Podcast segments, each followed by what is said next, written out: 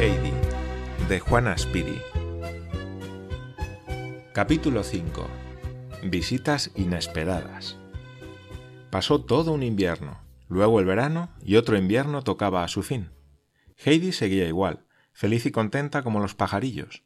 Su alegría aumentaba ante la proximidad de la primavera. Habían llegado ya las cálidas ráfagas del Foen que comenzaban a derretir la nieve y bajo el influjo vivificador del sol empezaban a brotar de la tierra las florecillas blancas y amarillas. Lo que Heidi más amaba entre las cosas bellas que la rodeaban eran los largos días del verano de los Alpes. La niña iba a cumplir pronto nueve años. Su abuelo le había enseñado toda clase de cosas útiles. Sabía cuidar las cabras tan bien como cualquiera, y Blanquita y Diana seguíanla por todas partes como perritos, balando de alegría cuando oían su voz. Aquel último invierno Pedro había traído dos veces recado del maestro de la escuela de Dorothy para que el viejo de los Alpes mandara al colegio a su nieta, porque tenía la edad reglamentaria y hubiera debido ingresar en la escuela el invierno anterior. Ambas veces el viejo había mandado decir al pastorcillo que si el maestro de la escuela quería algo de él, que subiera a verle, pero que fuera lo que fuese, él no pensaba mandar a la niña al colegio. Y Pedro había transmitido fielmente lo que el viejo le había dicho. El sol del mes de marzo había derretido la nieve de las laderas soleadas de las montañas. En el valle brillaban ya las blancas margaritas. Más arriba, en los prados y pastos, los abetos y alerces, libres del peso del manto de nieve que había cubierto sus copas en invierno, movían alegremente las anchas ramas. Era tanta la alegría que causaba a Heidi el regreso de la primavera que la niña no podía estarse quieta. Salía a cada momento de la cabaña, daba una vuelta por las cercanías y regresaba al poco rato para contar a su abuelo los progresos que había advertido en los brotes del follaje de los árboles y la extensión que alcanzaba el verde césped de los prados. Sentía una gran impaciencia por ver la montaña nuevamente cubierta de verde y de flores ansiaba poder corretear otra vez por los campos con sus amiguitas, las cabras. Una hermosa mañana del mes de marzo, y después de salir y entrar por décima vez, al franquear de nuevo el umbral de la puerta, la niña se halló de pronto frente a un anciano señor que iba vestido de negro y que la miraba con mucha seriedad. Al ver la sorpresa y susto que su aparición había causado a Heidi, el caballero dijo con acento bondadoso No tengas miedo, pequeña. Yo quiero mucho a los niños. Ven, dame la mano. ¿Verdad que tú eres la pequeña Heidi? ¿Dónde está tu abuelito? Allí dentro, sentado ante la mesa cortando cucharas de madera, respondió la niña abriendo la puerta. Aquel señor era nada menos que el viejo sacerdote de Dorothy, que conocía al abuelo de Heidi desde hacía muchísimo tiempo y del que había sido vecino cuando el viejo aún vivía en el pueblo. El sacerdote entró resuelto en la cabaña, fue en derechura hacia el viejo y le dijo cordialmente Buenos días, amigo. El abuelo, muy sorprendido, levantó la cabeza, que tenía inclinada sobre su labor, y se puso en pie diciendo Buenos días, señor cura.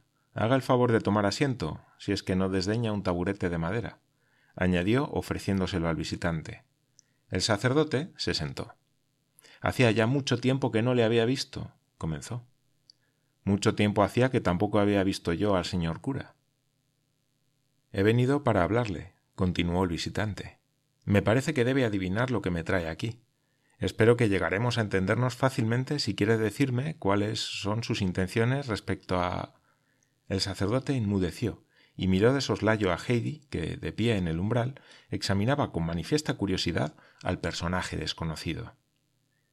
Heidi, vete un ratito a ver las cabras, dijo el abuelo. Llévales un poco de sal si quieres, y quédate allí hasta que yo vaya.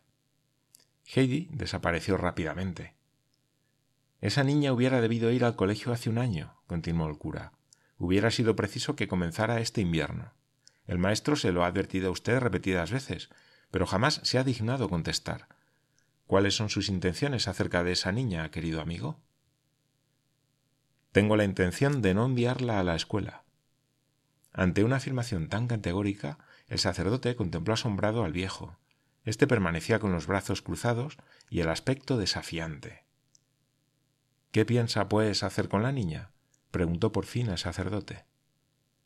Nada. Heidi crece y se desarrolla en compañía de las cabras y de las aves. Se encuentran muy bien entre ellas. Nada malo puede aprender en esa compañía. Pero, señor, la niña no es una cabra ni un ave, es un ser humano. Si bien es verdad que no aprenderá nada malo en esa sociedad, tampoco lo es que no aprenderá nada en absoluto. Ha llegado el momento de dar fin a su estado de ignorancia. Yo he venido aquí, amigo, para decírselo, para que tenga usted tiempo de pensarlo durante el verano y de prepararse. Este invierno ha de ser el último que pasa sin que la niña reciba instrucción. El próximo tendrá que enviarla usted a la escuela todos los días. Yo no haré nada de eso, señor cura, respondió el viejo sin conmoverse. ¿Acaso cree que no hay medios para hacerle entrar en razón si es que persiste obstinadamente en su insensatez? exclamó el siervo de Dios, que comenzaba a perder la paciencia. Usted que ha visto mundo debería comprender mejor estas cosas. No lo creía yo tan desprovisto de sentido común. ¿Ah, sí? exclamó el viejo, y en su voz se notó también cierta agitación. De modo que usted, señor, ¿Cree que debo permitir que una niña tan delicada como mi nieta recorra durante el invierno un camino de dos horas todos los días sin preocuparme del tiempo crudo que pueda hacer y que por la noche esté obligada a la misma caminata, montaña arriba, a despecho del viento, de la nieve y del hielo, cuando nosotros, los hombres hechos y derechos, apenas nos atrevemos a hacerlo? Sin duda el señor cura recordará aún a la madre de la niña, mi nuera Adelaida. Sufría frecuentes accesos de cierta enfermedad nerviosa, ¿Y quiere usted que yo os ponga a la niña a coger la misma enfermedad extenuadora de ese modo? Que vengan a obligarme a hacer eso. Estoy dispuesto a acudir a los tribunales, y entonces veremos si pueden obligarme a que haga lo que no quiero hacer. Tiene usted muchísima razón, amigo, repuso el cura en tono conciliador. Es evidente que no puede usted enviar a la niña a la escuela viviendo aquí arriba. Veo que la quiere usted mucho. Haga, pues, por amor a ella, lo que hace tiempo hubiera debido hacer. Baje al pueblo y viva otra vez entre sus semejantes. ¿Qué vida lleva usted aquí, tan solo, enemistado con Dios y con los hombres? Si le sucediese alguna cosa, ¿quién podría socorrerlo? A fe que no comprendo cómo no ha muerto usted ya de frío durante el invierno en esta cabaña, ni cómo una niña tan delicada ha podido soportar la vida aquí. Ruego al señor cura no se preocupe de eso. La niña es joven, está muy sana y bien abrigada. También sé dónde buscar leña. Usted no tiene más que mirar y verá que mi leñera está repleta. Aquí no se apaga el fuego en todo el invierno. Lo que usted me propone no es para mí. La gente de allá abajo me desprecia, y yo les pago con la misma moneda. Vivamos, pues, separados, y todos nos encontraremos mejor que viviendo juntos. No, no, usted no puede estar mejor así, dijo el sacerdote. La gente no le desprecia a usted tanto como usted quiere creer. Créame, amigo, haga las paces con Dios. Pídale que le conceda su perdón, y enseguida verá que los hombres le tratarán de otro modo y que aún puede usted ser muy feliz. El viejo tendió la mano a su interlocutor y dijo entonces firme y decidido Usted, señor cura, no desea hacer más que el bien, pero, repito, yo no puedo hacer lo que espera de mí, y no cambiaré de opinión ni de vida. Tampoco enviaré a la niña a la escuela ni bajaré jamás al pueblo. Que Dios tenga piedad de usted, contestó el sacerdote. Luego salió de la cabaña del viejo e inició el descenso con el corazón lleno de tristeza. Aquella visita puso al abuelo de muy mal humor. Por la tarde del mismo día, cuando la pequeña expresó el deseo de ir a visitar a la abuela, no obtuvo por contestación más que un lacónico ya veremos.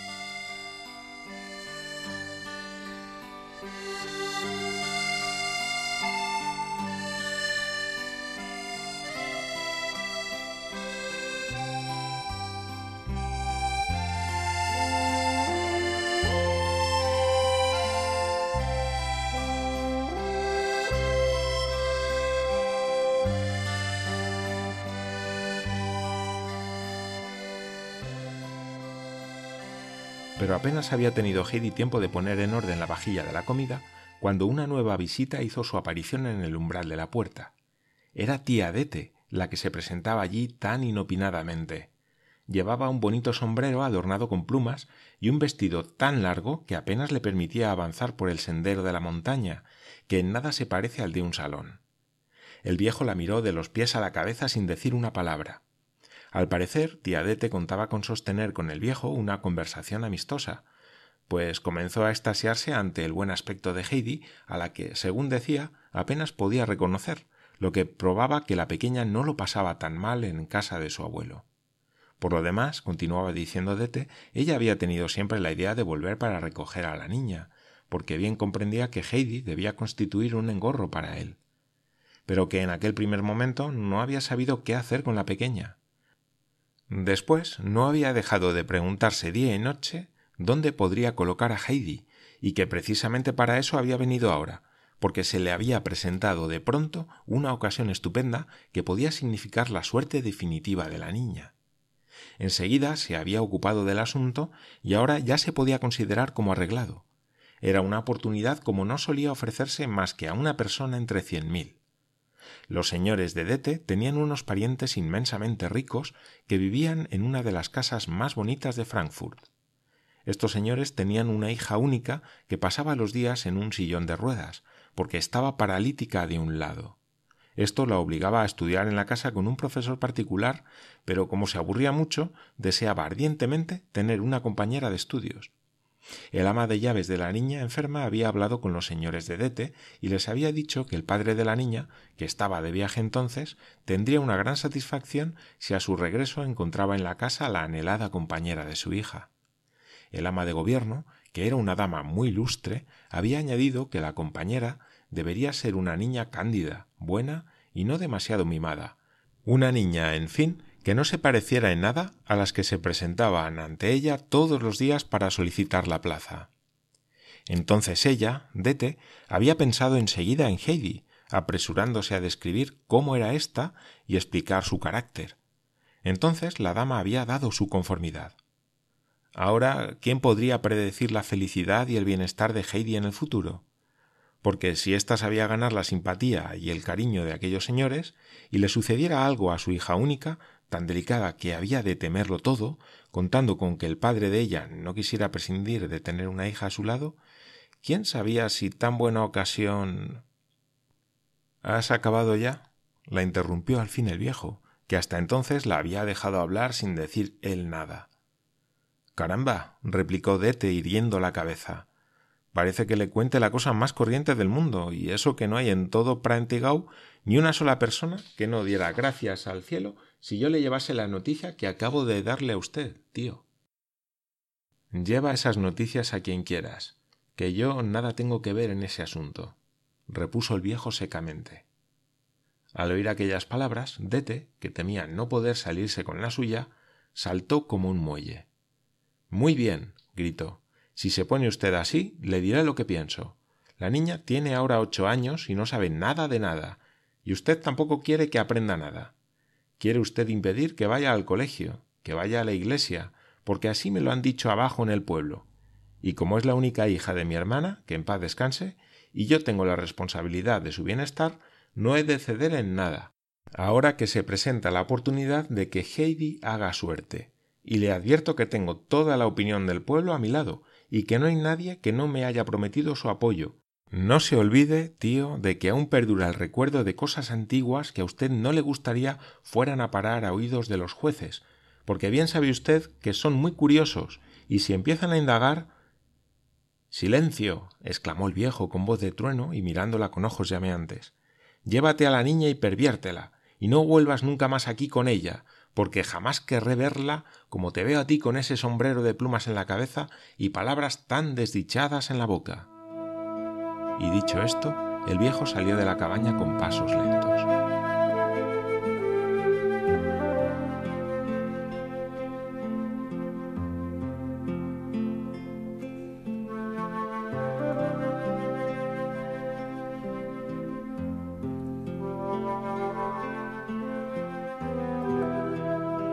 Has hecho enfadar al abuelo, dijo Heidi, y en sus negros ojos brilló un relámpago de ira.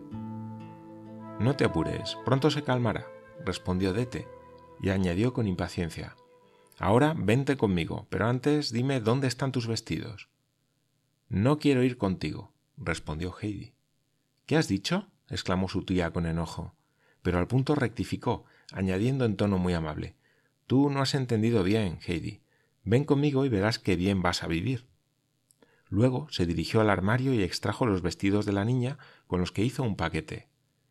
Bien, ahora coge tu sombrero, que aunque no sea muy bonito, de algo te servirá. Vamos, es preciso que nos marchemos. Que no voy, repitió Heidi con mayor firmeza. Pero no seas testadura y tonta. Parece que imites a las cabras cuando se empeñan en no dar un paso. De ellas debes de haber aprendido esto. ¿No has oído?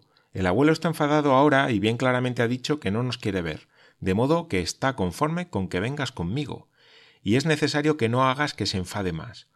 Tú no sabes lo bonita que es la ciudad de Frankfurt y cuántas cosas hermosas verás allí. Y si después no te gusta, puedes volver aquí y para entonces el abuelo ya estará otra vez de buen humor. ¿Puedo volver cuando quiera, esta misma noche? preguntó la pequeña.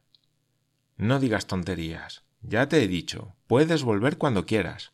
Hoy bajaremos hasta Mayenfeld y mañana por la mañana subiremos a un tren que va tan deprisa que en él puedes regresar volando.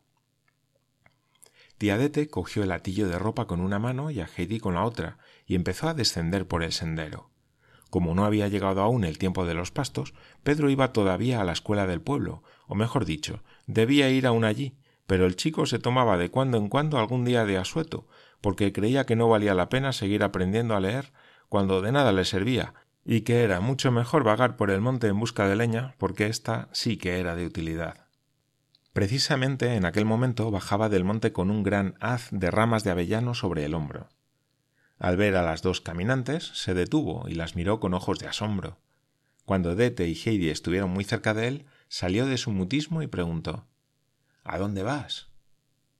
Tengo que ir a Frankfurt con tía Dete, repuso Heidi, pero antes he de entrar un momento a ver a la abuela que ya me estará esperando.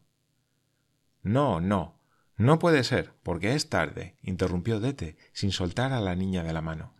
Ya entrarás a verla cuando vuelvas. Ahora vamos y sin atender a razones, obligó a Heidi a seguirla, porque temía que la madre y la abuela de Pedro desbaratasen sus planes si la niña entraba en la cabaña. Pedro, al ver que su amiguita se marchaba, entró en la casa enfurecido y arrojó la leña sobre la mesa con tanto furor que la abuela se levantó de la rueca asustada. ¿Qué pasa, Pedro? ¿Qué pasa? exclamó la pobre vieja. Y la madre de Pedro, que también se había puesto de pie muy atemorizada, preguntó ¿Qué tienes, Pedro? ¿Por qué estás tan furioso? Porque ella se ha llevado a Heidi, exclamó el muchacho. ¿Quién? ¿Quién? ¿A dónde, Pedro? preguntó la abuela con renovado temor. Pero enseguida adivinó la verdad, pues la madre de Pedro le había dicho poco antes que había visto subir monte arriba a la tía Dete. Temblorosa de agitación, la anciana abrió la ventana y empezó a gritar con voz suplicante Dete, dete, no me quites a la niña, no me quites a Heidi. Las dos caminantes oyeron la voz y Dete debió adivinar lo que la abuela gritaba porque asió a la niña con más fuerza y echó a correr. Heidi quiso oponer resistencia y dijo Quiero ir a ver a la abuelita porque me ha llamado. Suéltame, tía Dete. Pero era precisamente aquello lo que Dete quería evitar. Procuró tranquilizar a la pequeña, diciéndole que era necesario darse prisa para no llegar tarde y poder continuar el viaje al día siguiente sin falta. Añadió que cuando estuviese en Frankfurt encontraría la ciudad tan linda que nunca más querría marcharse, pero que si de todos modos deseaba regresar, lo podría hacer enseguida y además podría comprar algún regalo para la abuela.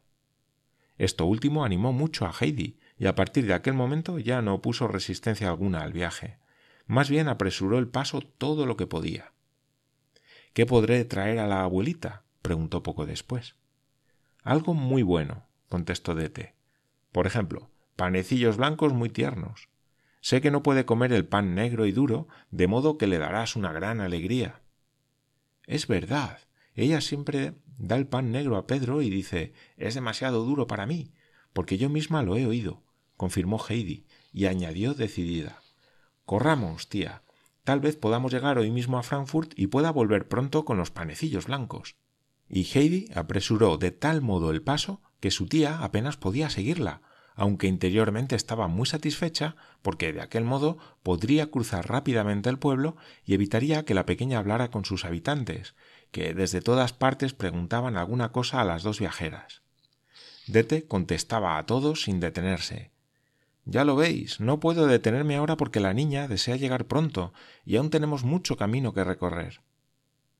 ¿Es que te la llevas? Pero si es un milagro que la pequeña viva aún. Y está gorda y tiene buenos colores. Así decían los vecinos del pueblo. A Dete le alegró mucho poder cruzar la aldea sin verse obligada a dar razón del viaje y sin que la niña abriera la boca. Heidi no prestaba atención a lo que decían los del pueblo. Todo su afán era correr y llegar pronto, con el ánimo de volver cuanto antes.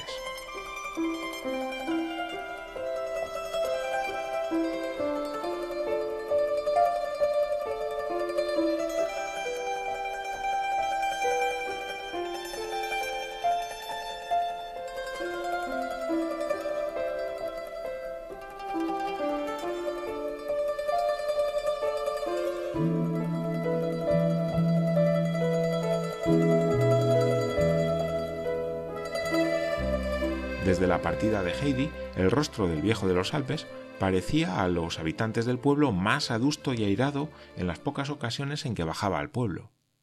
No saludaba a nadie.